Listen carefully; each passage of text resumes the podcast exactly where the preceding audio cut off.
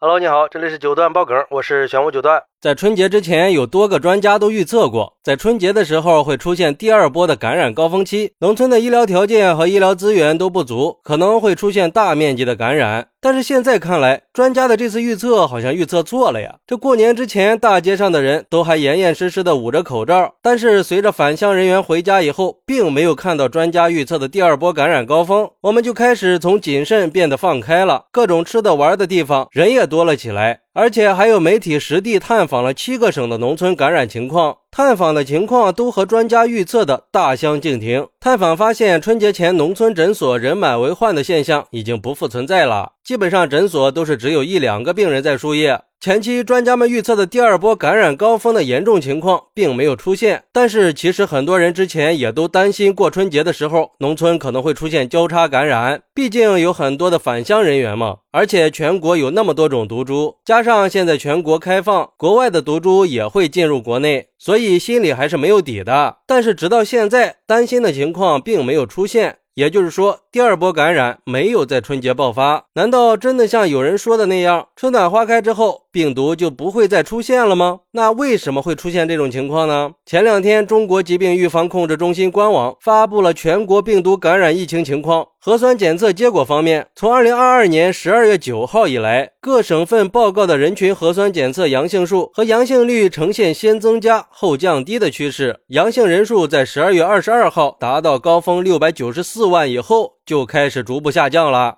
二零二三年一月二十三号降到了最低点一点五万。检测阳性率十二月二十五号达到高峰百分之二十九点二以后就开始下降，一月二十三号降低到百分之五点五。而且这两天，上海中医药大学危急重症研究所所长方邦江教授说，病毒传播慢慢变弱，并不是因为病毒本身有什么重要的变化，而是社会面维持一定低水平的传播，巩固了免疫屏障，加上绝大多数人都已经感染过了，形成了群体免疫，病毒就有点传不动了。不过，北京市丰台区中西医结合医院呼吸与重症医学科主任乔树斌表示说，疫情从高峰到低谷，再从低谷到高峰，呈现周期性发展。这是符合病毒发展规律的，像其他国家就经历了好几个高峰，而且我们放开以后，全国陆续有将近百分之八十的人都感染了病毒，呈现了一个小高峰。短期内虽然不会再有高峰，但是并不意味着病毒就会消失了。目前的情况下，做好个人防护还是很有必要的。而对于这个事儿，有网友认为，对于新冠病毒，我们认识的还真是太少了。很多病毒的表现也突破了我们之前对病毒的认知，这个时候对医疗防疫部门也是个大的考验，随时都可能要修正应对措施。将来病毒会不会像流感一样，在各种外界条件的作用下，时不时的来一波，就像去年南方地区夏季的流感一样，很难预测它什么时候会来。但是我觉得吧，春节的时候第二波感染没有来，这倒是个好事情，起码让我们过了一个舒服的春节呀。不过我觉得这病毒应该不会就这么悄无声息的消失了，这第二波感染高峰还是有可能会来的。因为从以前的经验来看，每次疫情爆发的间隔是两到四个月，而春节前已经大规模的爆发过一次了，大部分的人都已经阳过了。身体都已经存在一定的抗体了，能够暂时免疫病毒的攻击。就算是对国外的变异毒株，那也是有一定的抵抗能力的。所以这个时候才没有爆发第二波。但是过个三个月或者半年以后，大部分人阳过之后的自身免疫力就会慢慢的减弱或者消失了。这个时候还是很有可能再次感染的，那就会再度爆发了。所以我们还是不要掉以轻心。不过目前是可以稍微放松一下了。